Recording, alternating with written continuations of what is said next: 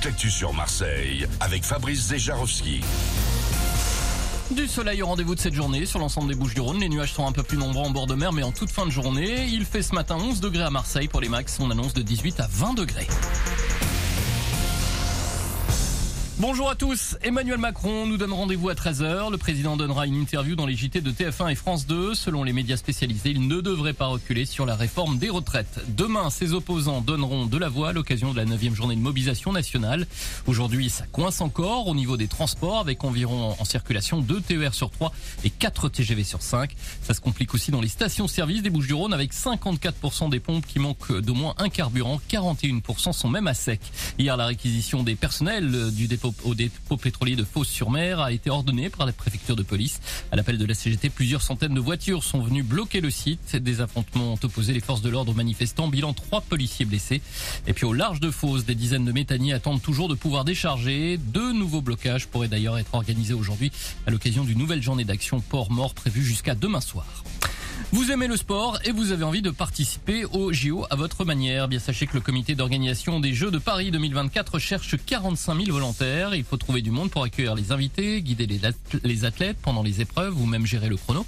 Les dossiers de candidature peuvent être déposés jusque début mai sur le site officiel. Je rappelle que Marseille organise les épreuves de voile et de foot à l'occasion de ces Jeux.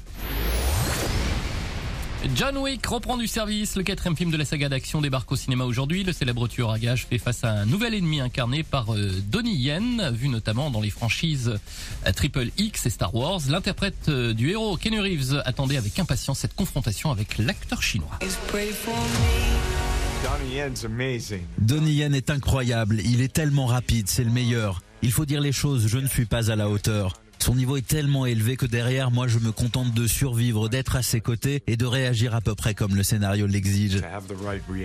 C'était très spécial de travailler avec lui. John Wick 4 à découvrir donc euh, dans les salles aujourd'hui. Fin de ce flash, très très bon réveil à l'écoute d'énergie. Prochain point clactu dans une petite demi-heure et tout de suite c'est bien sûr Manu et toute sa bande dans le 6-10. Salut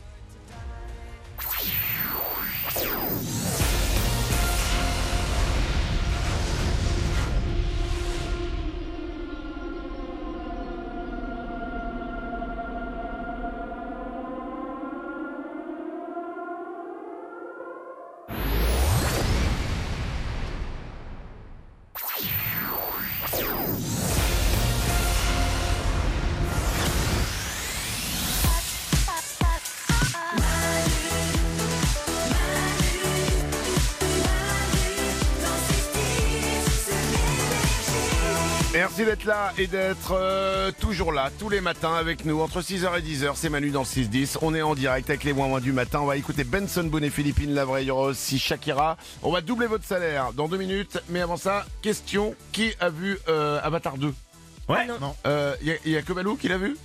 Oui, c'est ça? Ah ouais, moi je l'ai vu, ouais, ouais. Tu lui donnes une bonne note? Ouais, ah ouais, je lui donne euh, 18 sur 20.